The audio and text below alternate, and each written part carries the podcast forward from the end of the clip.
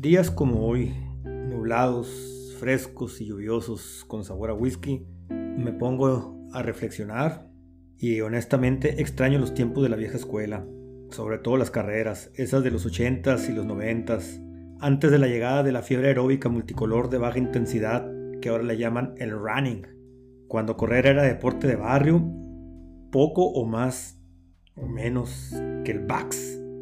Épocas en las que correr era el castigo que los entrenadores de otros deportes ponían a realizar a sus atletas. Pregúntenle a los de natación. Tiempos en que los fondistas, así nos llamábamos antes, teníamos de inspiración y motivación, perdón, a nuestros héroes nacionales que también eran fondistas. Y motivos sobraban para admirarlos, eran lo mejor del mundo, la famosa generación de oro, que se fue y siendo honestos, jamás volverá. Extraño esas carreras, pocas y modestas, donde la salida y la llegada se marcaban con masking tape y con lo que sobraba medio se intentaba describir la palabra meta, usualmente alcanzaba para met. Esas carreras en las que se ocupaba una gran cantidad de jueces con cronómetro en mano y todo se realizaba manualmente. Rudimentario y modesto todo, los procesos eran ágiles, las carreras solían estar medidas mucho mejor que varias de hoy. Se medían con odómetros de rueda, no había más, por eso la precisión. Para los ochenteros y noventeros el tema de la camiseta y medallista de finalista, o perdón, de finisher, no existía. Menos era pensar que fuera el incentivo para asistir o desistir de participar. De la misma forma que no existían categorías por edades de 5 años, algunas veces eran solo de tres categorías, juvenil, libre y veteranos. Se usaba mucho dar trofeos a los ganadores, y si querías uno, no había otra más que correr bien rezo, no había más. No se acostumbraba, y de hecho no era bien visto eso de que por existir mereces medalla. La vara estaba alta y sabías a lo que ibas. Con ese estándar no es de sorprender que los tiempos promedios de las carreras fueran mucho menores hace 20 o 30 años de los que son hoy, con toda la tecnología con la que contamos. Entiendo, reitero, que son otras épocas, los objetivos y motivos para correr hoy son otros y mucho más que solo con fines atléticos y competitivos, lo cual es excelente para este deporte porque miles de personas que antes eran sedentarias hoy están activas y una muy buena proporción de esta gente que están activa lo acaparan los participantes de carreras. Así es que no es crítica, es descripción.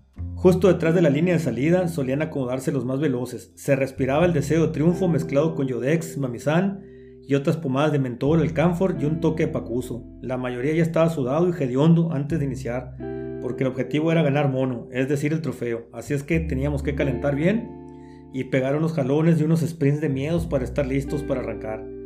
Hoy para muchos corredores competitivos el reto es llegar a poder colocarse justo detrás de la línea de salida, donde las damas de zumba y los caballeros crossfiteros de la era moderna running con sus barbas y sus chongos se preparan para mostrar sus mejores ajuares, carísimos por cierto, sus kits de compresión y entapados con los colores más llamativos que la pupila pueda editarse, y así poder salir bien en la foto, elemento que se ha convertido en uno de los aspectos más importantes de las carreras de hoy.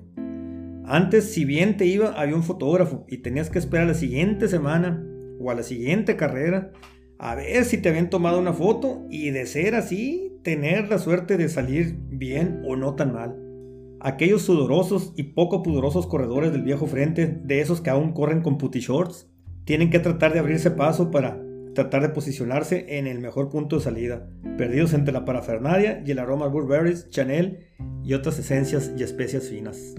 Portar prendas de algodón no se consideraba delito para la salud. Es más, la ropa para entrenar era la garra vieja. A los fabricantes todavía no se les ocurría inflar los precios el 1500%, el precio del outfit, y por eso mismo no se vendía tanta cosa para runners. Cuando se trataba del tenis, olvídense los conceptos como que el mejor tenis para mí o para ti es el modelo RXF23 Alpha Omega con cushion de doble capa de Kevlar, triple placa de carbón Ultra Boost, término medio, orgánico, libre de gluten para runner supinadora neutro de baja graduación con facitis.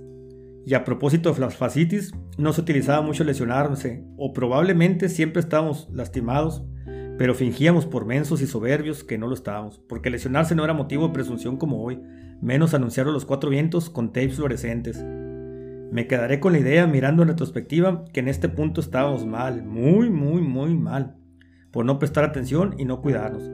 Pero también en defensa de la vieja escuela, solo había uno o dos sobadores en toda la ciudad y créanme, no era la experiencia más agradable asistir a lo que ahora se llama fisioterapia. Tampoco había más de 20 carreras en todo el año. Si te permitías dar el lujo de lesionarte, adiós temporada. Pero el mundo sigue girando, en la naturaleza hay que evolucionar o desaparecer. Por eso los dinosaurios ya no existen, mientras que los mamíferos aquí andamos. Hay que ir a hacer y practicar lo que nos gusta y disfrutar de este Runner's World en el que ahora estamos inmersos. ¿Cuál será el futuro de las carreras post-COVID y en este gradual retorno a lo que otrora fue la normalidad? Lo ignoro. Es difícil predecir. Me imagino que las carreras virtuales tenderán a desaparecer y probablemente solamente encontrarán refugio y serán atractivas para los corredores que iniciaron en la práctica de este deporte durante la pandemia y aquellos que realmente compiten contra sí mismos. Para ellos posiblemente sigan siendo atractivas estas carreras. Quiero creer que ante el lento crecimiento y normalización de los protocolos sanitarios habrá menos carreras controladas por las empresas concentradoras y codiciosas que se apropiaron de los eventos, inflaron los precios y sacaron de la jugada las pequeñas y tradicionales carreras municipales, esas que despectivamente les llaman carreras moleras o tamaleras, y que personalmente prefiero un millón de veces a las carreras por las que tienes que pagar 1500 porque son disque de Walt Disney, Capitán América o Mujer Maravilla. Espero que retomen esas carreras que patrocinaba Tortas Patis, Carnicería Don Ramón y Abarlotes El Molacho, donde personalización no era pagar otros 500 pesos por imprimir tu nombre en papel Tibet, no. Personalización era que conocías y te conocían todos, desde los participantes, autoridades deportivas y organizadores. Creo que las carreras de montañas en este 2022 junto con la primavera florecerán y serán las de mayor crecimiento en el sector. Los eventos de ruta y asfalto tendrán que esperar un poco más en recuperar el crecimiento, pero gradualmente se estabilizarán los niveles de antes. Tristemente terminarán de perecer los eventos de pista, salvo eventos estatales o directamente relacionados con el calendario de federación.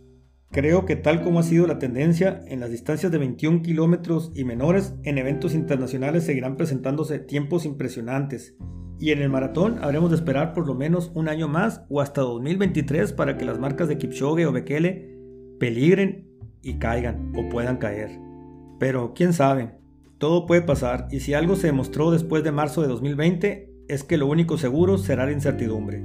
Por lo pronto, a seguir disfrutando de esta pandemia, y lo digo con tono sarcástico, y aprovechar que dentro de lo malo, lo bueno es que hay un boom de nuevos y entusiastas corredores que están descubriendo un nuevo mundo en las carreras presenciales, del formato que sea, y en la medida que se despierte el interés y las restricciones minimicen o se supriman por completo, habremos de tener eventos para todos los gustos.